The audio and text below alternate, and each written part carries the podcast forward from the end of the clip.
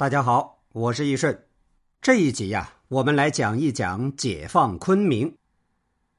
七十多年前，中华人民共和国宣告成立后，人民解放军继续挥师南下，向华南、西南进军。在国民党军队节节败退的形势下，蒋介石集团妄图纠集残余力量，在云南负隅顽抗，做最后的挣扎。在这危急关头，国民党云南省政府主席、云南绥靖公署主任卢汉将军响应中国共产党的号召，顺应历史潮流，于一九四九年十二月九日在昆明率部起义，实现昆明及云南部分地区的和平解放。接着，又胜利地进行了保卫昆明、恢复生产、保障城市供应、镇反肃特、维护社会治安。迎接人民解放军接管昆明等工作，在昆明历史上写下了光辉的篇章。解放战争时期，为了实现打倒蒋介石、解放全中国的总任务，从解放战争的战略全局出发，中共中央始终关注争取云南地方实力派的工作，争取他们参加反美反蒋、爱国民主统一战线。一九四六年四月。刘少奇、朱德在延安亲自部署了争取滇军起义的工作。叶剑英总参谋长和军情部部长李克农直接领导了这项工作。滇军抵达东北后，一九四六年五月二十七日，滇军幺八四师师长潘素端于海城率部起义。一九四八年十月，滇军六十军军长曾泽生在长春率部起义。编为人民解放军第五十军。一九四九年二月，卢汉委托与中共有联系的民主人士宋一恒，向中共中央香港分局递交了他致毛泽东主席、朱德总司令的信件。卢汉在信中表示了反蒋的政治态度，并请求中共派代表到云南，以及和中共中央建立电讯联系。时任中共中央香港分局的负责人潘汉年接见了宋一伦。三月，中国共产党七届二中全会对迎接全国解放的新形势进行了全面分析，作出了总部署，指出今后解决残余的一百多万国民党军队的方式不外天津、北平、绥远三种。这时，中共中央指示东北局。从起义滇军中选派人员回云南，对地方实力派进行争取工作。原滇军军官、人民解放军第五十军代理参谋长张炳昌受命于五月抵达昆明，向卢汉转达了中共中央争取卢汉起义的愿望。四月，卢汉再次派宋一恒为代表到华南分局联系。同时，又派人与抗日战争时期曾在滇军中从事军事统战工作的桂滇黔边纵队副司令员朱家弼联系。根据中共桂滇边工委书记周南的报告，五月，中共中央指示可以和卢汉建立联系，配合消灭蒋军，但不可受任何约束，不可存在幻想。关于云南局部和平问题，则要卢汉派全权代表到中央谈判。五月底，桂滇黔边纵队领导同志和卢汉代表龙泽会在寻甸磨盘寺举行了第一次会谈，商谈了联系配合问题。卢汉并输送武器弹药和经费给桂滇黔边纵队。六月。人民解放军朱德总司令、叶剑英总参谋长和军情部部长李克农委派参加北平起义的原国民党北平警备总司令周体仁返回云南策动卢汉起义。周体仁于六月离开北平，抵达昆明，待机开展工作。七月，中共中央确定卢汉如能与我军入滇时举行起义，宣布反帝、反封建、反蒋桂立场。则云南问题可以和平方式解决的方针。八月，宋一恒经华南分局到北平，代表卢汉向中共中央表示愿意反蒋起义，接受中国共产党的领导。中共中央有关领导人接见宋一恒，对卢汉愿意起义表示欢迎，并指示应在解放军逼近云南时举行起义，以免遭致失败。一九四九年八月，随着人民解放军向华南、西南胜利进军，蒋介石集团加紧了退守西南的部署。八月二十四日，蒋介石亲自到重庆部署残局，妄想在西南负隅顽抗。蒋介石召卢汉到重庆面谈，意图通过控制卢汉来控制云南。卢汉经过一段时间拖延。在蒋介石施加强大政治军事压力下，于九月六日去重庆。八月末，中共桂滇黔边区党委负责同志听取了中共昆明市委汇报情况后，估计形势可能逆转，遂布置全市党组织做出了应变准备。蒋介石软硬兼施，要卢汉反共到底，把云南作为反共基地。卢汉答应围剿边纵部队和在昆明整肃，蒋介石同意云南地方保安部队扩编为两个军，并拨给经费和装备。九月八日，卢汉返昆，接着国民党国防部保密局局长毛人凤、西南区区长徐元举为首的大批特务也到了昆明，实行整肃。九月九日，解散省参议会，封闭报馆、学校。逮捕民主人士、编辑、记者、工人、学生等四百余人，随后追踪暗杀了前往香港的民主人士杨杰，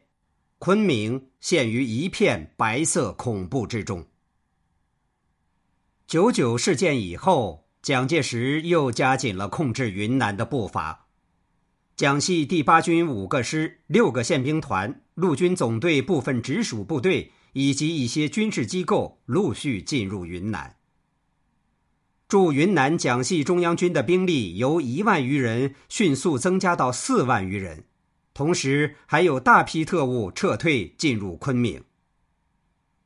虽然情况已发生重大变化，中共滇桂黔边区党委仍按中共中央八月二十六日指示，于九月十九日派执委郑敦到昆明。经负责领导昆明等地工作的中共边区党委副书记郑伯克、中共昆明市委书记陈胜年和郑敦共同研究，根据中共中央一贯指示精神，对卢汉仍应采取又斗争又争取的方针。由郑敦代表党组织通过宋一恒向卢汉郑重指出其错误，要他保证被捕人员的绝对安全，并寻机释放。受人民解放军总部委派到昆明的周体仁，十月初第一次会见卢汉，向卢汉介绍北平和平解放的工作，用事实说明中国共产党的政策，消除卢汉的顾虑。十月中旬，卢汉约见周体仁，表示愿意起义。周体仁经过调查，确信卢汉有起义诚意，才向卢汉表明。他是受人民解放军总部委派反滇推动云南和平解放的，并转达中共中央意见：云南起义的最好时机是人民解放军歼灭白崇禧、胡宗南两个集团军后向云南进军之时。卢汉得到了中共中央和人民解放军总部的具体指示之后，决心起义。十二月六日晚，卢汉召集杨文清、龙泽会。马英、奈小青开会，认为时机紧迫，必须加紧调集部队，迅速准备起义。十二月八日，周体仁受卢汉委托，经香港到达广州，向华南分局叶剑英同志报告卢汉将于二十日以前起义，要求人民解放军野战军支援，并指定起义后的指挥机构和负责人。十二月九日。张群和龙泽会、李弥、余承万一同从重庆返回昆明，卢汉乘机软禁了张群，并借张群来昆为名，召集在昆明的蒋介石集团的主要军事及特务头目李弥、余承万、李楚藩、童鹤岑、沈延世、石补天、沈醉开会，当晚将其全部羁押。起义部队随即出动，解除了蒋系驻昆明军事机关部队的武装，控制了市区和飞机场。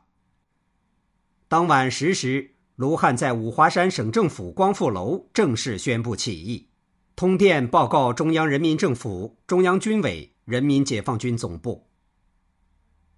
十二月十一日，毛泽东主席、朱德总司令复电卢汉，指出卢汉率部起义。加速西南解放战争之进展，必为全国人民所欢迎。一九四九年十二月九日，卢汉率部在昆明起义后，中共昆明市委派杨清田以中共联络员身份，按照边区党委交给的中央与宋一恒约定的联络方式，与卢汉建立正式联系，协商处理各种重大问题。以促使党中央和人民解放军第二野战军刘伯承司令员、邓小平政委的指示得到贯彻执行。估计到蒋军要对昆明进行反扑，中共党组织与卢汉商定，立即进行保卫昆明的准备。中共昆明市委副书记赖卫民领导市委保卫部及临时军政委员会公安处的工作，迅速进行镇反肃特，保证了革命秩序的稳定。中共昆明市委发动群众抢修城防工事，支援起义部队，组织武装工人准备参加保卫昆明战斗。十二月十二日，郑伯克回到昆明，通知朱家弼率部增援昆明。卢汉羁押国民党第八军军长李弥和第二十六军军长余承万后，曾希望通过他们争取这两支部队起义。刘邓首长也只是尽可能的争取他们投向人民，但这两个军和几个宪兵团以及陆军总部一部分直属部队拒不起义，他们接受蒋介石的命令，向昆明发起进攻。十三日推进到昆明城外围。十六日，昆明保卫战在东郊、南郊激烈展开，编纵各部队在昆明外围攻击敌军侧后。迟滞和牵制敌军的进攻，六支队在滇黔路沿线广泛出击，二支队一部挺进宜良等地作战，二支队主力四团进抵昆明南郊，与争夺飞机场等地的敌军激战。面对力量超过自己的敌人，起义部队在人民群众的支援下士气高昂，英勇作战。起义部队中的中共党员和秘密外围组织成员发挥了积极作用。中共昆明市委领导全市人民群众从各个方面全力支持起义部队保卫昆明。党组织与卢汉商定，把起义部队和警察全部调上前线，市区治安由群众组织和群众武装负责。在中共昆明市委领导下，调集武装群众三千多人。成立昆明市义勇自卫总队，部分工人、农民武装参加了对敌作战。在保卫昆明的危急时刻，刘邓首长命令驻贵州的第二野战军第五兵团十七军四十九师疾驰云南策应起义，进抵滇东曲靖地区，在路南天生关附近歼敌四千余人。敌军攻昆明不下，又惧怕被人民解放军围歼。于十二月二十一、二十二日先后溃退，昆明保卫战胜利结束。好，这一集我们就先讲到这里，下一集我们接着讲。